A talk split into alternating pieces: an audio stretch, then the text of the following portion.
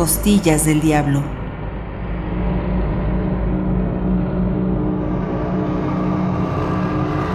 La gente de Tepozotlán era muy afecta a la narración de leyendas.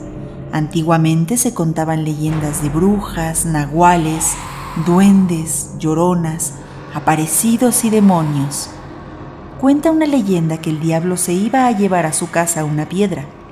Después de que la hubo atado con mecates, trató de arrancarla del suelo de lava volcánica donde estaba, pero fue tanto su esfuerzo que dejó marcadas las costillas y al no poder cargarla antes de que el gallo cantara, la abandonó.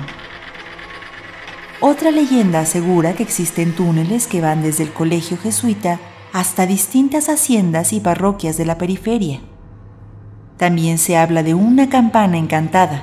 Al respecto, cuenta que cuando fueron colocadas las campanas en la Torre Grande en 1762, una de ellas cayó y se hundió en el suelo, quedando allí encantada. En 1914, cuando llegaron al pueblo los carrancistas, se dice que trataron de sacarla, pero que fue inútil, ya que entre más escarbaban, aquella más se hundía. Se habla también de que los cerros hacen sucesiones las brujas y que después salen a chupar la sangre de los niños pequeños, principalmente de aquellos que no están bautizados. Se cuenta de un jinete vestido de negro con botonadura de oro, que se aparece en algunos caminos sobre un caballo negro, de cuyos cascos y cola salen chispas. Aseguran que seduce con su riqueza a la gente codiciosa.